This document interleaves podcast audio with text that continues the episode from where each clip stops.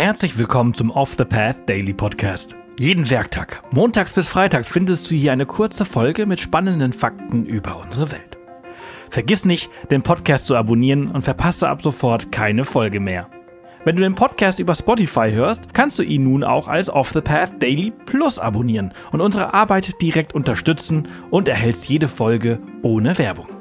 Das funktioniert übrigens auch mit Apple Podcasts. Schau gerne in unserem Patreon direkt vorbei auf www.patreon.com slash offthepath. Heute nehmen wir dich auf eine spannende Reise unter die Erde Namibias. Namibia liegt im Südwesten Afrikas und zeichnet sich durch seine vielfältige Landschaft aus. Darunter die Wüste Namib, das Trockensavannengebiet des Etosha Nationalparks und die Küstenregion entlang des Atlantischen Ozeans. Bekannt ist Namibia vor allem für seine aufregende Tierwelt und Safaris, auf denen man diese erkunden kann. Wenn du uns schon lange folgst, weißt du, dass wir wahnsinnige Namibia-Fans sind und auch jährlich Gruppenreisen in das Land organisieren.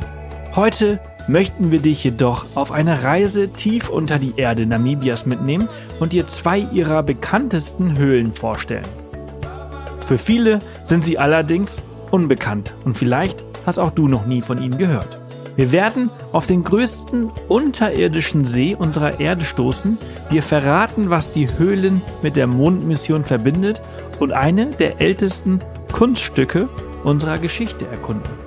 In den Otavi-Bergen bei Grootfontein liegt eine Höhle, die den aufregenden Namen Dragon's Breath Hole, zu Deutsch Drachenhauchloch, trägt.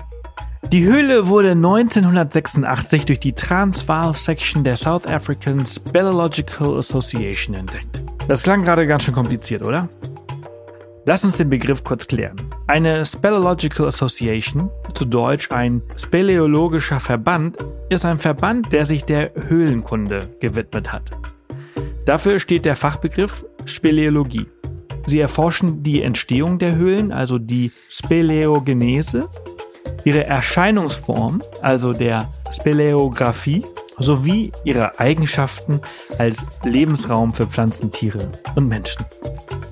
Transvaal war von 1910 bis 1944 eine der vier Provinzen Südafrikas. Bei den Entdeckern handelt es sich also um den Speleologischen Verband Südafrikas der damaligen Transvaal-Provinz.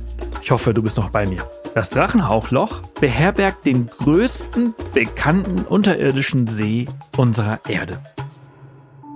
Circa 60 Meter unter der Erde bedeckt er dort eine Fläche von über 2,6 Hektar. Und seine Tiefe ist bis heute nicht ganz geklärt.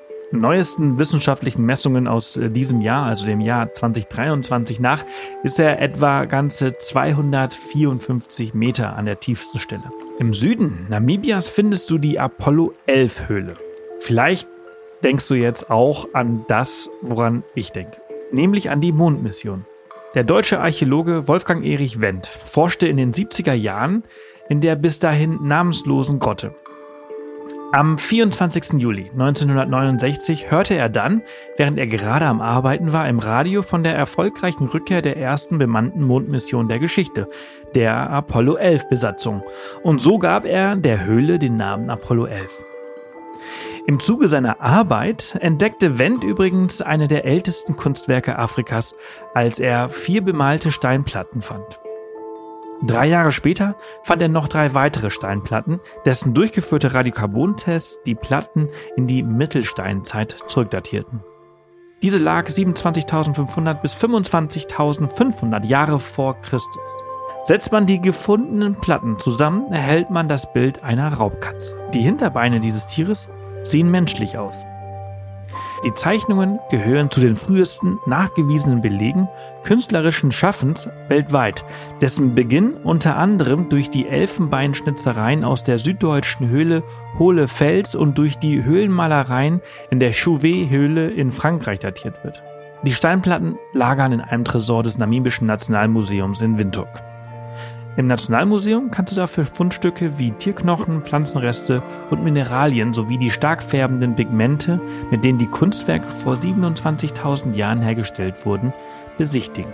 Das Drachenhauchloch und die Apollo 11 Höhle sind natürlich nicht die einzigen Höhlen Namibias. Tatsächlich ist Namibia ein echtes Paradies für Höhlenforscher. Laut dem offiziellen Höhlenregister von Namibia wurden im Land etwa 100 Höhlen in verschiedenen Größen gefunden, von denen viele noch unerforscht sind. Die längste Höhle Namibias ist die Arnhem-Höhle mit ihren 4,8 Kilometern. Sie wurde 1930 entdeckt und unzählige Fledermauskolonien haben hier ihr Zuhause gefunden. Du siehst, die Möglichkeiten in diesem Land sind vielfältig.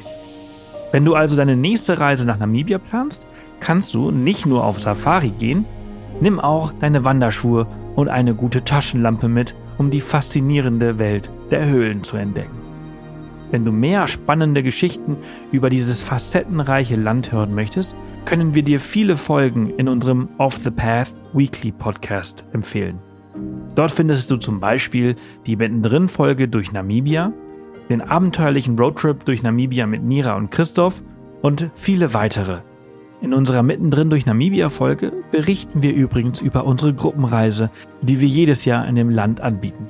Sollte dich eine Reise durch Namibia faszinieren, dann schau unbedingt vorbei unter www.offthepath.com/gruppenreisen.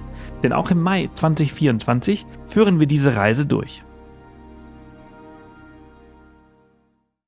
Das war's für diese Folge unseres Reisepodcasts. Ich hoffe, du hattest genauso viel Freude, wie ich es hatte, sie mit dir zu teilen. Wenn sie dir gefallen hat, freuen wir uns immer über Kommentare auf Spotify und über eine positive Bewertung auf der Plattform deines Vertrauens. Morgen geht's hier spannend weiter, also vergiss nicht den Podcast zu abonnieren. Bis morgen.